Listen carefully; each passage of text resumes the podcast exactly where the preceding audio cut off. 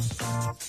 Estamos de vuelta acá en Escena Viva, Radio Sach 94.5 FM en Santiago, señal digital para el resto del país en radiousach.cl. Precisamente hablando de esta casa de estudios, tenemos ahora una conversación que se vincula con un proyecto muy entretenido, Historias confinadas cuando el aislamiento nos une, es el nombre de una convocatoria que lanzó el sello editorial de la USACH y que pretende reunir 100 relatos personales sobre la cuarentena que han vivido gran parte de la población a raíz de la pandemia y cuyo resultado va a ser efectivamente la publicación de un libro en formato físico y digital. Está dirigida esta convocatoria a los eh, habitantes de la región metropolitana y a la comunidad de la USACH, es decir, estudiantes, funcionarios, académicos, investigadores, ex estudiantes, y sobre mm, las eh, eh, circunstancias en que nace este día y también sobre las condiciones, los requisitos para poder eventualmente participar y llegar a tener un cuento ahí en el libro, una cosa que siempre es un motivo de orgullo. Vamos a hablar con Catalina Echeverría, editora del sello editorial de la USACH. Catalina, bienvenida a Cena Viva. Hola, muchas gracias. Hola, Catalina. ¿Cómo estás, Catalina? ¿Cómo están? Bien, ¿y ustedes? Muy bien, Catalina, contentos de hablar contigo y de conocer sobre este proyecto Historias Confinadas cuando el aislamiento nos une. Cuéntanos, por favor, primero como para entenderlo, en qué momento nace la idea de poder reunir estos relatos o dónde advierten que estaba la urgencia precisamente de ponerle papel, por así decirlo, ¿no? A, la, a las voces de la gente con los testimonios de lo que estamos viendo. Bueno, esta idea surgió en conjunto con el sistema de bibliotecas de LUSAC y, con la editorial en el fondo, con el espíritu de invitar a la población de la región metropolitana y a toda la comunidad USAC a contar con este espacio pseudoterapéutico, podríamos decir, es literario, artístico, pero la verdad es que quisimos abrir este espacio para el desahogo comunitario y para compartir experiencias de esta situación inédita que estamos viviendo de este aislamiento que es algo muy único, muy personal y, que bueno, es muy difícil también. Y entre todos estamos compartiendo como una vivencia colectiva, pero desde el aislamiento es algo un poco como eh, extraño, como que no hace mucho sentido a, rato. Y quisimos, más que crear un concurso de relatos, abrir este espacio a la comunidad para que todos compartan un poco sus experiencias desde lo únicas que pueden llegar a ser. Y pueden ser en el fondo relatos como cuentos, nos, nos pueden mandar un, un poema, algún pensamiento. Han llegado cosas bien interesantes hasta ahora. Me imagino. Ah, ya, ya están recibiendo relatos. Oye, qué, qué, bueno. O sea, esto da, cuenta de, de, la necesidad de la, de la gente de poder eh, sacar afuera, ¿no? Y me imagino que también por ahí va, va, el tema. ¿Por qué no nos cuentas también eh, a quién va dirigido? ¿Quiénes pueden participar, eh, Catalina? Mira, pueden participar personas residentes en la región metropolitana, más que nada.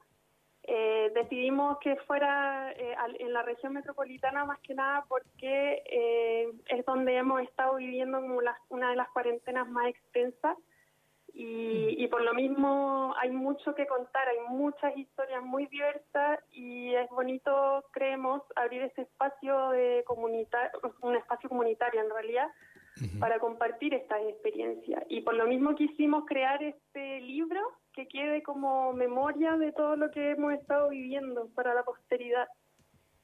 Es buena idea dejar un registro, porque en el fondo, claro, es un proceso que estamos viviendo y que a la distancia vamos a poder entender mejor, me imagino yo. ¿ah? La, reflexión que uno hace de repente en estos días que se repiten, ya son cuatro meses prácticamente los que acá en Santiago por lo menos llevamos en situación de, confinamiento, ¿no? Con cuarentena o sin cuarentena, dinámica o no.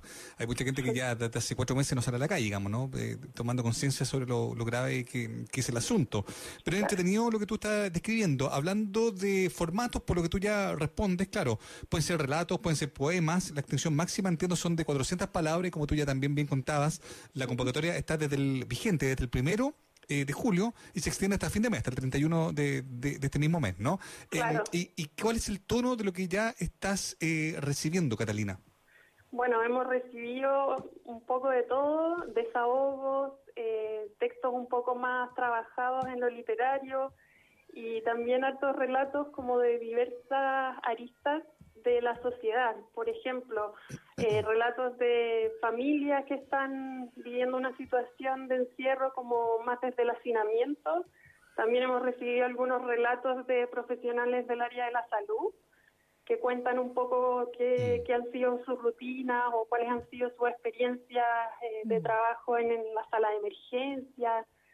Eh, también hemos recibido un relato que a mí me llamó la atención de que reflexiona sobre los TOC y como todos ahora estamos un poco vivenciando estas cárceles mentales de, la, de las mm. enfermedades como el TOC. Eh, entonces ha sido como bien diverso el, el panóptico, la, la temática. Desde este aislamiento colectivo eh, finalmente hay una unidad de experiencia y, la idea es compartirlas y socializarlas y ponernos como en el lugar de las distintas personas que están viviendo esta situación. Es tan diverso que por lo mismo es muy rico en cuanto a temas. Oye, eh, eh, es bien importante eso, los factores comunes, porque claro, los, formatos pueden ser distintos, decía Mauricio, ¿no? Puede ser desde, eh, desde algo más poético o algo más concreto, también desde la narrativa más concreta, pero ¿cómo van a estar seleccionando también los, relatos que van a quedar para, para, lo que va a ser este libro que van a sacar, Catalina? Sabemos que vienes del mundo editorial, tú también, y que has trabajado bastante al respecto. quizás ahí nos puedas contar también de cómo es esa, esa selección que se hace para, para armar un libro eh, que, nos demuestre este estos factores comunes? Claro, lo que vamos a hacer es, una vez que se cierre la convocatoria al 31 de julio, dejamos todo el mes de julio abierto para, para que todos participen. Eh, una vez que se cierre la convocatoria, vamos a contar con el apoyo de profesionales del sistema de bibliotecas del USAC para hacer una preselección de los, los mejores textos y luego ir llegando a 100, a la selección de 100, y, tendremos después un jurado final de un grupo más acotado que va a decidir finalmente quiénes van a participar en este libro que publicaremos este año. Y lo interesante también es que, bueno, la, recepción, como tú bien dices, hasta fin de mes, em, y los seleccionados, además de, tener el honor, ¿no? O las seleccionadas, de, tener sus relatos publicados, ¿no? Van a recibir, entiendo, dos copias del libro, un astro calendario del 2020 y una lapicera de regalo, pero sobre todo, volviéndolo al original, como el orgullo de ser parte de un, eh, de un experimento, me imagino yo, ¿no? ¿Cierto, Catalina? Que lo que busca también es como recoger esta postal anímica, por así decirlo, ¿no? O de reflexión de un país o de una ciudad en particular en pandemia. Yo creo que eso es bien valioso y parece bien notable también que la editorial haya querido como abrirse un poco como a esa posibilidad, ¿no? Em, y ya que estamos hablando, Catalina, eh, ¿quieres eh, compartir con nosotros algunas otras cosas que estén trabajando en la editorial em, de la USACH de aquí a los meses que vienen? Eh, sí, tenemos altos proyectos ahí trabajando en paralelo. Eh, podremos mencionar algunos que están más avanzados, como vamos a pronto publicar el primer poemario de María José Ferrada. Ella es, conocida por escribir mucha literatura infantil, más que nada poesía, y ahora nosotros vamos a publicarle su primer poemario para público ya más adulto, y nos tiene bien entusiasmados. Eh, también tenemos en carpeta uno, una colección que estamos trabajando con unos chicos que se llaman Ilusión Viril, que ellos hacen un trabajo de visibilización de las masculinidades y el, los temas de género, eh, como las nuevas masculinidades, digamos. Y es una colección que va a comenzar con cuatro títulos destinados a niños eh, y que va a hablar de distintas experiencias de niños desde las masculinidades y sus múltiples universos. Eh, eso va a salir este año. Tenemos también en carpeta un, libro que está descatalogado hace mucho tiempo, que es el Vida y Muerte del Chile Popular de Alain Touraine, un francés que vivió en Chile y que en el fondo escribe como una crónica sobre la unidad popular ya que se cumplen 50 años de, este gobierno. Em, y narra y bueno termina narrando con el golpe militar y todo lo que generó en el impacto cultural y político y social de la unidad popular como este mundo tan distinto al que estamos viviendo hoy y que terminó abruptamente. Ese título rescatamos y bueno, tenemos otras cosas más vamos a publicar también una biografía de Gladys Marín, escrita por Carmen Norambuena, que está bien bonita.